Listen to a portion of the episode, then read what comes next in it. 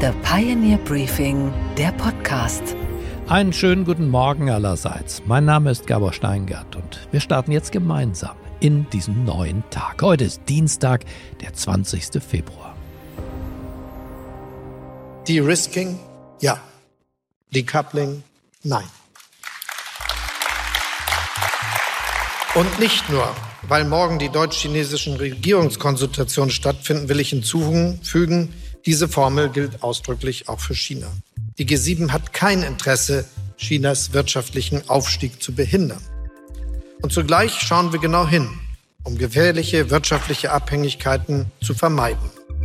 Olaf Scholz möchte die Chinesen nicht ganz canceln, aber auf Abstand bringen und damit seine Nähe zu den USA demonstrieren, das möchte er schon.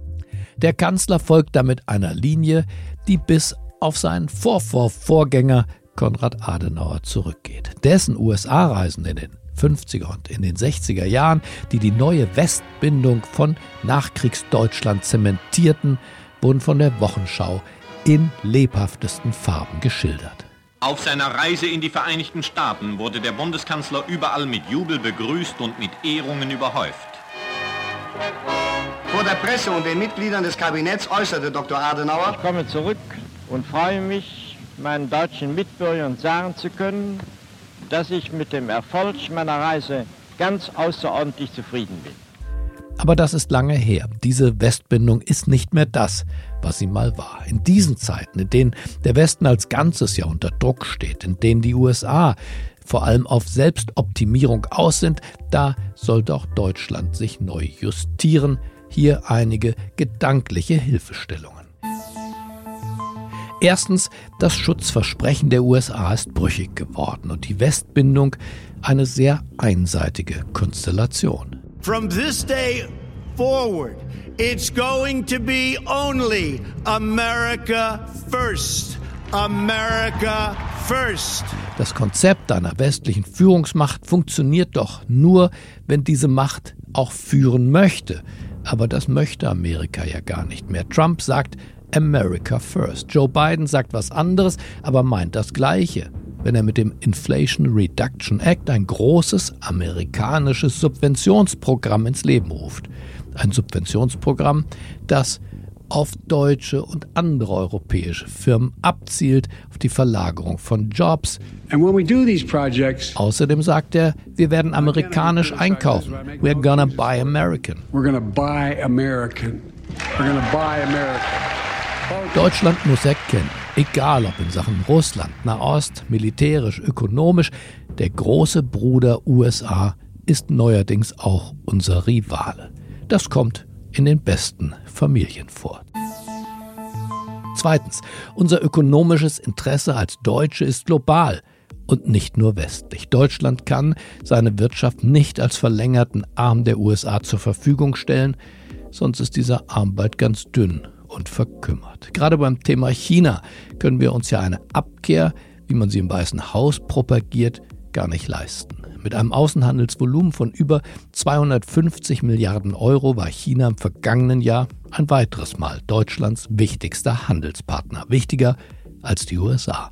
Auch der VW-Chef Oliver Blume, für den China der wichtigste Automarkt der Welt ist, sagt im Pioneer-Interview ganz klar, ohne das Reich der Mitte geht es nicht für uns. Die deutsche Wirtschaft ist so eng verflochten mit ähm, der chinesischen Wirtschaft. Wenn man es jetzt technologisch sieht, äh, kommt jeder Halbleiter mindestens einmal in, in China vorbei. Also, Amerika und Deutschland sind weiterhin ökonomische Partner, aber sie sind keine Eheleute mehr. Oder anders gesagt, man mag sich noch, aber man besitzt getrennte Schlafzimmer. Punkt 3 unserer Nachdenklichkeit heute Morgen. Wir können unserer Geografie als Deutsche nicht entkommen. Russland ist unser Nachbar, nicht der Nachbar der USA.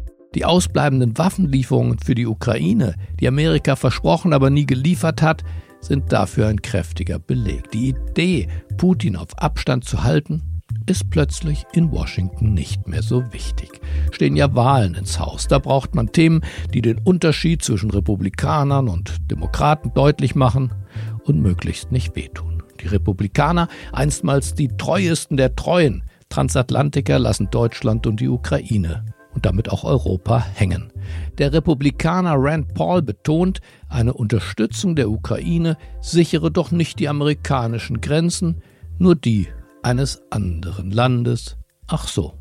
What we have here is a Ukraine first bill. This bill was never really about securing our border, but about securing another country's border. Deutschland muss also ran und weiß kaum wie. Erst vor einer Woche hat der Kanzler im niedersächsischen Unterlüß eine Munitionsfabrik eröffnet, zum ersten Mal in seinem Leben. Und ganz artig bedankt er sich beim zuständigen Konzern bei Rheinmetall. Umso bemerkenswerter ist, wie schnell Rheinmetall die Produktion hochgefahren hat. Und umso wichtiger ist, dass auf das jahrelange Wegsehen nun ein Hinsehen und Hingehen folgt. Auch deshalb sind Boris Pistorius und ich uns einig und heute hier. Wir wollen damit unsere Anerkennung dafür zum Ausdruck bringen, wie schnell Rheinmetall und auch andere Unternehmen der Verteidigungsindustrie in die Bresche gesprungen sind. Auch bei der Münchner Sicherheitskonferenz am vergangenen Wochenende fehlte, na klar, Joe Biden, der für diesen Dialog unter Freunden gar keine Zeit mehr hat. Wladimir Putin fehlte auch in München, aber er schickte mit dem Totenschein von Nawalny einen makaberen Gruß aus der Küche. Fazit. Deutschland muss sich nicht von den Amerikanern lossagen, aber sollte doch das eigenständige Denken üben. America First gilt für Amerikaner, aber nicht für uns. Vielleicht wäre ein bisschen De-Risking in den auswärtigen Beziehungen ganz gut.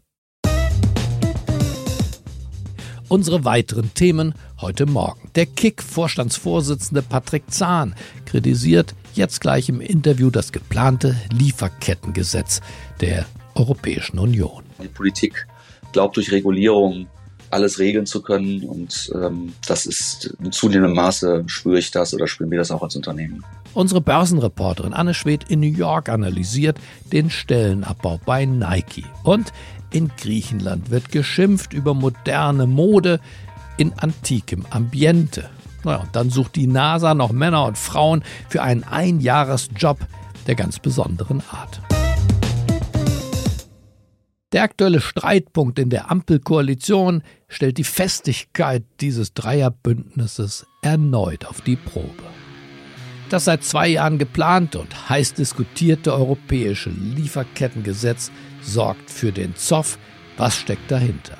Europäische Unternehmen werden mit diesem Lieferkettengesetz verpflichtet, in der gesamten Herstellungsphase ihrer Produkte, also von der Farbe über das T-Shirt, Bedrucken bis zum Verkauf, auf die Menschenrechte, naja, und auch auf die Umwelt zu achten. Kurz, es darf beispielsweise keine Kinderarbeit oder auch Zwangsarbeit in den Produkten stecken, die hier in Deutschland verkauft werden. Für Deutschland gilt das Ganze schon, für die gesamte EU aber noch nicht. Klingt ja jetzt erstmal nach einer guten Idee. Die SPD-Ministerin für Entwicklungszusammenarbeit, Svenja Schulze, befürwortet das Gesetz. Wir wollen keine Kinderarbeit in unseren Produkten haben. Wir wollen nicht, dass die Umwelt dafür zerstört wird. Und für die deutschen Firmen ist es am besten, wenn das nicht nur für sie selber gilt, sondern eben auch für die in Frankreich und in Italien. Da geht es um einen fairen Wettbewerb. Im Gegenzug muss man allerdings fragen, und gilt das dann eigentlich auch für unsere Konkurrenten in China, in Indonesien, in der Türkei oder auch in Indien? Wer kontrolliert das Gesetz eigentlich? Und ist das Ganze vielleicht doch nur wieder ein weiterer Katalog voller Regeln und überbordender Bürokratie? Weitere Leitsordner, Excel-Tabellen nutzen am Ende dann ja womöglich auch nicht der Menschensituation in diesen Ländern. Es heißt ja nicht umsonst, das Gegenteil von gut ist nicht böse, sondern gut gemeint. Und damit sind wir auch schon beim Streit in der Ampel. Die FDP lehnt das Gesetz mit Blick auf genau diese bürokratische Mehrbelastung für die Firmen in seiner jetzigen Form zumindest ab. Im TV-Sender Phoenix erklärt Bundesfinanzminister und FDP-Chef Christian Lindner die Blockade so. Wir sind ja dafür, dass wir soziale und ökologische Standards weltweit vertreten. Aber es muss verhältnismäßig und umsetzbar sein. Deshalb glaube ich, ein neuer Anlauf für eine Lieferkettenregulierung in der nächsten Periode des Europäischen Parlaments durch die nächste Kommission wäre ein guter Rat. Fakt ist, mehr Regeln und Richtlinien sind sicher nicht im Sinne der Unternehmen und gleichzeitig ist die allgemeine Erklärung der Menschenrechte nicht nur ein von der UN beschlossenes Papier, sondern etwas, das wir alle schützen sollten. Hören wir also jetzt mal jemanden, der in der Praxis von dieser Gesetzgebung betroffen ist und der die direkten Auswirkungen zu spüren bekommt. Hören wir also, was der CEO des deutschen Textildiscounters Kick, Patrick Zahn, uns zu sagen hat. Einen schönen guten Morgen, Herr Zahn. Schönen guten Morgen, Herr Steingart. Der Gesetzgeber will ganz gerne wissen, was Sie und andere so im Ausland treiben, wenn sie ihre Waren einkaufen und die Zulieferteile und die Rohstoffe. Der Gesetzgeber wüsste gern, ob da Kinderarbeit im Spiel ist und ähnliches. Sind Sie dafür oder dagegen, dass der Gesetzgeber das bei Ihnen mal nachfragt im Zuge dieses Lieferkettengesetzes? Also ich bin grundsätzlich dafür, dass der Gesetzgeber Rahmenbedingungen schafft, die ähm, gleiche Wettbewerbsbedingungen für alle Unternehmen, für alle europäischen Unternehmen schafft und somit ein Living Playing Field. Von daher bin ich für das Lieferkettengesetz.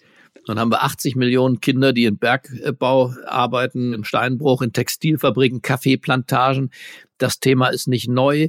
Wie kann man feststellen, auch Sie, wenn Sie mit Lieferanten zusammenarbeiten, dass bei Ihnen in der Lieferkette keine Kinderarbeit steckt? Wir kontrollieren alles in unserer Lieferkette. Wir fahren Audits, unangekündigte Audits, lassen uns Ausweise zeigen, reden mit den Fabriken vor Ort, das Ganze unangekündigt, sowohl mit internen Leuten als auch mit externen Unternehmen. Viele aus der Wirtschaft kritisieren das und sagen, das ist jetzt ein irrer Aufwand, dass wir die ganze Welt nach deutschen Sozial- und Umweltstandards reformieren sollen. Wie groß ist denn tatsächlich der Aufwand bei Ihnen mit diesen Audits, mit den Überprüfungen, mit der Bürokratie in Anführungsstrichen?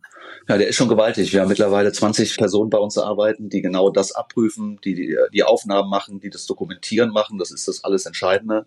Trotzdem, der Grundtenor ist meines Erachtens richtig. Es sollte nur eine, eine europäische Gesetzgebung sein, die für alle verbindlich ist, damit alle die gleichen Chancen haben, auf dem Markt erfolgreich zu sein. Aber reicht das dann? Also um die europäische Verbindlichkeit kümmert man sich ja jetzt gerade. Aber wie verhält sich das mit Ihren Wettbewerbern aus China zum Beispiel?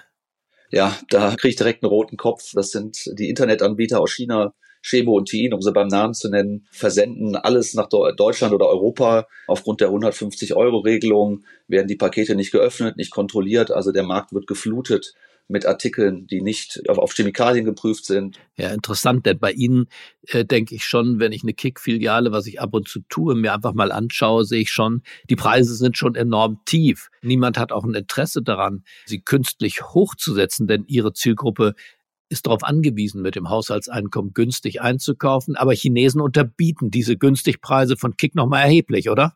Ja, ich würde nicht sagen unterbieten. Sie halten sich einfach, einfach nicht an Regeln. Dadurch haben sie natürlich andere Chancen, als wir andere Preise zu erzielen. Nichtsdestotrotz, Kick ist weniger die Preise bei uns kommen zustande, weil wir in irgendeiner Form günstig produzieren, sondern sie kommen zustande, weil wir gute Prozesse haben.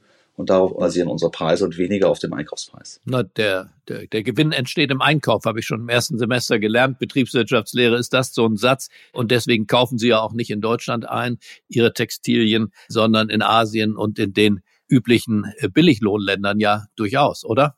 Nein, das ist richtig, aber er entsteht nicht dadurch, ob wir jetzt zwei Cent mehr bezahlen für ein T-Shirt oder nicht. Also das ist nicht der Punkt. Nachher entscheidend ist bei uns der, der Prozess, der dann zu den günstigen Preisen führt. Also dann nochmal die Frage, was kostet dieses Lieferkettengesetz für Sie intern?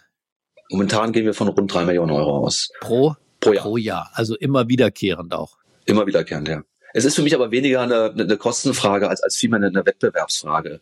Für, für mich ist entscheidend, dass nachher alle mit den gleichen Voraussetzungen arbeiten und antreten auf dem Markt. Und momentan sieht es danach aus, dass es da gewisse Verschiebungen gibt, weil einige sich dran halten, andere werden sich nicht dran halten. Man muss dazu sagen, es ist ja eine Richtlinie und keine Verordnung. So besteht noch das Risiko einer Fragmentierung, sodass gewisse Unternehmen gegebenenfalls härter betroffen sind als andere Unternehmen. Sie sagen, drei Millionen würden Sie in Kauf nehmen, wenn sich alle dran halten. Okay. Aber die Frage, die man sich als Bürger ja auch stellen muss, ist das, evidenzbasiert, diese Gesetzgebung. Schafft man es, damit tatsächlich die Arbeits- und Umweltbedingungen in anderen Ländern zu verbessern? Ist das Ihr Eindruck, dass es auch wirkt? Das müssen wir noch sehen. Wir sind ja auf dem Markt, wenn wir jetzt mal als Beispiel Bangladesch nehmen, dort produzieren die Chinesen, dort produzieren Russen, dort produziert die ganze Welt, die sich eben nicht an die Regeln halten. Und das sind unsere Themen. Unsere Diskussion ist mit dem Fabrikanten, mit dem, mit dem Produzenten, ob er überhaupt noch für uns produzieren will, weil teilweise überhaupt kein Interesse mehr besteht, mit Europäern zusammenzuarbeiten. Also es ist schon herausfordernd in dem Punkt. Von daher würde ich das nicht allumfänglich mit Ja beantworten. Grundsätzlich haben wir Europäer schon eine gewisse Macht, Dinge umzusetzen. Und das ist auch okay. Es ist auch okay, dass man äh, Guidance schafft für uns Unternehmen, wie wir uns zu bewegen haben. Das finde ich, das, das kann ich nur unterstützen. Aber es geht nachher darum, um Themen wie zivilrechtliche Haftung. Wir können am Ende des Tages nicht unsere letzte Baumwollfaser kontrollieren. Ich glaube, das ist unmöglich, dass jeder von uns bis ins letzte Schluss alles kontrollieren kann. Wir können alles dafür tun, das tun wir. Aber wir haben natürlich schon eine Herausforderung, wenn Sie aufgrund der zivilrechtlichen Haftung nachher in eine umgekehrte Beweislast kommen. Nun kann ja auch jeder Beschäftigte entlang dieser Lieferkette sich beschweren, gegenüber Kick zum Beispiel oder DM oder anderen. Welche Erfahrungen haben Sie damit gemacht mit dem deutschen Lieferkettengesetz? Wird davon Gebrauch gemacht? Wissen die Arbeiter in Pakistan und auf der Kaffeeplantage in Kolumbien, wissen die Bescheid? Ich hoffe ja, wir haben überall die Aushänge, so wie es von dem Gesetz vorgegeben ist. Äh, wir hatten jetzt unsere erste BAFA-Prüfung. Was ist BAFA? BAFA ist eine, eine neu geschaffene Institution des Wirtschaftsministeriums, um unser Handeln und Tun zu kontrollieren und das Gesetz abzuprüfen, ob die Unternehmen sich auch daran halten. Und gibt es jetzt Beschwerden schon von Arbeitern aus diesen Ländern? Bei uns noch nicht, nein. Okay, aber wie geht das jetzt weiter? Sie sagen, wir wollen das. Sie sagen das auch, weil Sie es ohnehin ja nicht verhindern können. Das ist der Zahn der Zeit, kann man schon sagen. Aber wie geht das dann weiter? Wird das die europäische Wirtschaft schwächen oder wird das die auf ein neues, ich sag mal, humanitär, ökologisch besseres Niveau heben? Was sagen Sie als Staatsbürger? es wird die Wirtschaft schwächen. Also wir als Kick sind ja jetzt ein Binnenmarktanbieter. Für uns ist es mit Sicherheit nicht so schwierig wie nachher für Daimler-Benz oder für die großen Industrieunternehmen, die genauso wie wir ihre gesamte Lieferkette kontrollieren müssen. Dort ist es ein absoluter Wettbewerbsnachteil am Ende des Tages, weil andere Unternehmen sich nicht dran halten müssen. Und was sagen Robert Habeck, Christian Lindner, Olaf Scholz dazu? Na, Olaf Scholz weiß ich nicht, der redet relativ wenig. Robert Habeck hat das deutsche Lieferkettengesetz, zumindest die Berichtspflicht, erstmal ausgesetzt oder dafür plädiert. Und Christian Lindner hat erstmal auf europäischer Ebene das Gesetz verhindert oder zumindest eine Modifizierung angefordert, die meines Erachtens auch richtig ist, die Modifizierung. Hat dieses ganze Thema Ihre Sicht auf Politik nochmal verändert?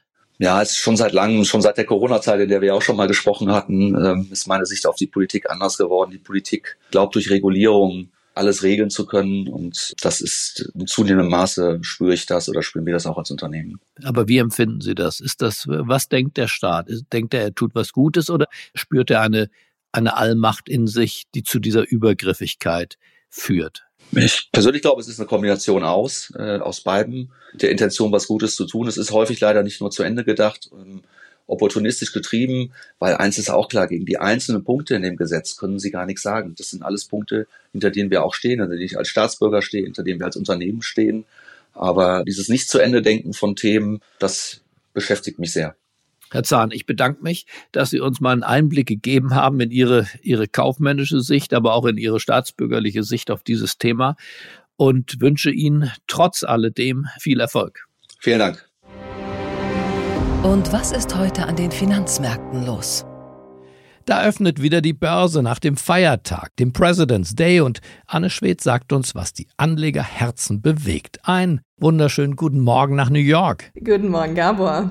Der Sportbekleidungsriese Nike, Anne, setzt jetzt den Rotstift an. Sag uns, wie kommt das und wo bitteschön soll da gespart werden? Ja, Nike streicht 1500 Jobs. Rund 2% der Mitarbeiter sollen entlassen werden.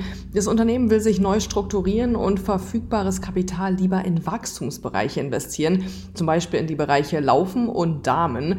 Von der Nike-Führung heißt es, man performe gerade nicht so gut und dafür wolle man jetzt Verantwortung übernehmen und die entsprechenden Maßnahmen einleiten. Die Entlassungen sollen in zwei Phasen stattfinden. Die erste Runde bereits diese Woche, die zweite dann bis Ende Mai. Ganz genau wurde noch nicht bekannt gegeben, welche Bereiche vor allem betroffen sein werden. Auf jeden Fall nicht betroffen sind Mitarbeiter in den Nike-Läden und in den Warenhäusern. Nike scheint unter dem angespannten Kaufverhalten der Konsumenten zu leiden, die sich ja in Zeiten hoher Inflation und Zinsen doch eher zurückhalten und mehr aufs Geld schauen, vor allem bei den nicht lebensnotwendigen Dingen. Grundsätzlich dürfte den Anlegern zwar gefallen, dass Kosten gespart werden sollen, jedoch darf man auch nicht vergessen, dass solche Kündigungen mit entsprechenden Abfindungspaketen jetzt erstmal negativ auf die Bilanz schlagen werden. Na, das kann ja noch spannend werden. Ein anderes Thema. Die Börsenaufsicht hat ja Krypto-ETFs zugelassen. Das sorgte vor einem Monat, als das war, für Aufsehen. Aber jetzt sag uns doch mal, wie liefen denn diese ETFs im ersten Monat und warum sind die eigentlich in Europa nicht zugelassen? Also beim Bitcoin-Preis selbst war der Hype tatsächlich vor der Zulassung größer als zu dem Zeitpunkt, als die Zulassung dann tatsächlich vollzogen wurde. Inzwischen ist der Bitcoin-Preis aber auch wieder in Richtung Bullrun unterwegs. Die Bitcoin-Spot-ETFs haben inzwischen auch echt gut Zulauf bekommen. Insgesamt 11,4 Milliarden Dollar wurden schon in diese ETFs eingezahlt. Und da der Bitcoin-Kurs ja seither auch gut zulegen konnte, sind diese 11,4 Milliarden jetzt schon 13,4 Milliarden wert. Also ein echt gutes Plus für die Anleger. Und zu deiner zweiten Frage, warum es das in Deutschland bzw. Europa nicht gibt, die sind da einfach nicht zugelassen. Das liegt daran, dass ETFs sich in Deutschland nicht nur auf einen Vermögenswert beziehen dürfen, aber das tut so ein Bitcoin-Spot-ETF ja. In Deutschland gibt es dafür Krypto-ETNs. ETN steht für Exchange Traded Note. Das ist so ähnlich wie ein ETF. Da wird auch der Kurs der Kryptowährung nachgebildet und man kann den an einer regulierten Börse handeln. Allerdings gibt es einen großen Unterschied. ETNs sind eher wie Schuldscheine zu verstehen. Wenn ein ETN-Anbieter pleite geht, dann hat man kaum Rechte. Das Risiko ist also höher. Da würde ich also eher empfehlen, direkt in Bitcoin zu investieren. Und was, Gabor, geht eigentlich gar nicht? Dass die amerikanische Weltraumbehörde, die NASA, noch nicht angekündigt hat, wie viele hunderttausend Dollar sie den Freiwilligen bereit ist zu geben, die sich für die Simulation einer Mars-Mission ein ganzes Jahr lang einsperren lassen. In Houston, Texas, sollen vier potenzielle Astronauten ein Jahr auf der Mars Dune Alpha verbringen. Die Mars Dune Alpha ist ein 160 Quadratmeter großes Simulationsgelände im Johnson Space Center.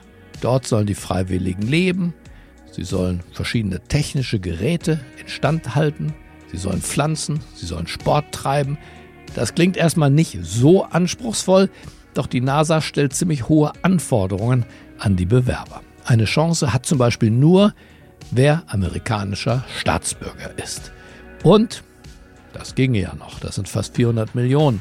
Aber dazu kommen muss ein naturwissenschaftlicher Universitätsabschluss. Man darf nur zwischen 30 und 55 Jahren alt sein. Man darf auf gar keinen Fall rauchen.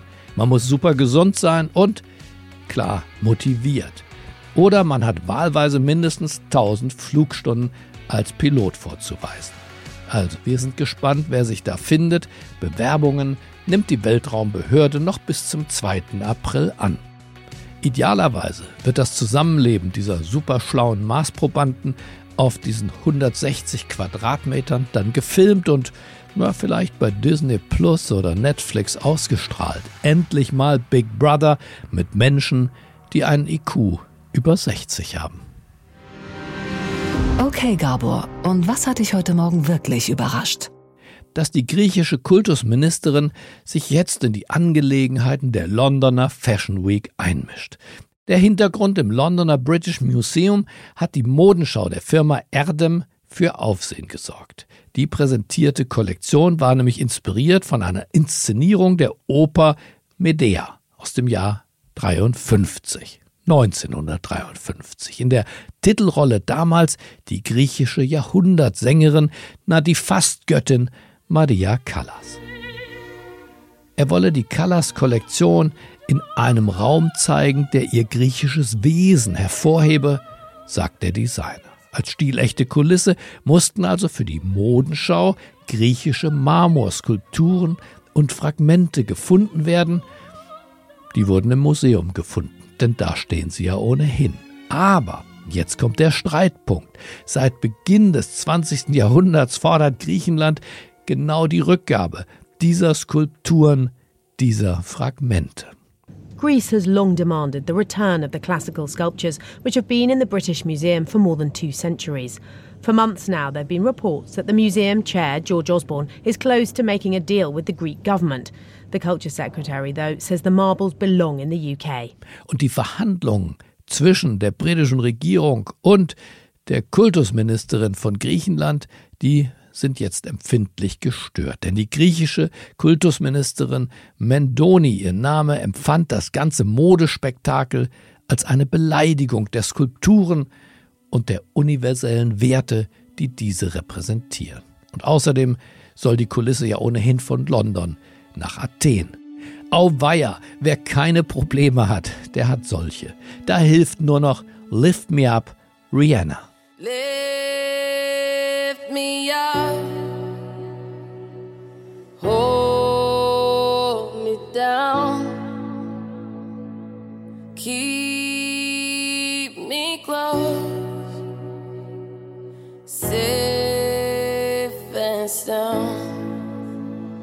Ich wünsche Ihnen einen harmonischen Start in diesen neuen Tag. Bleiben Sie mir gewogen, es grüßt Sie auf das Herzlichste, Ihr Gabor Steingart.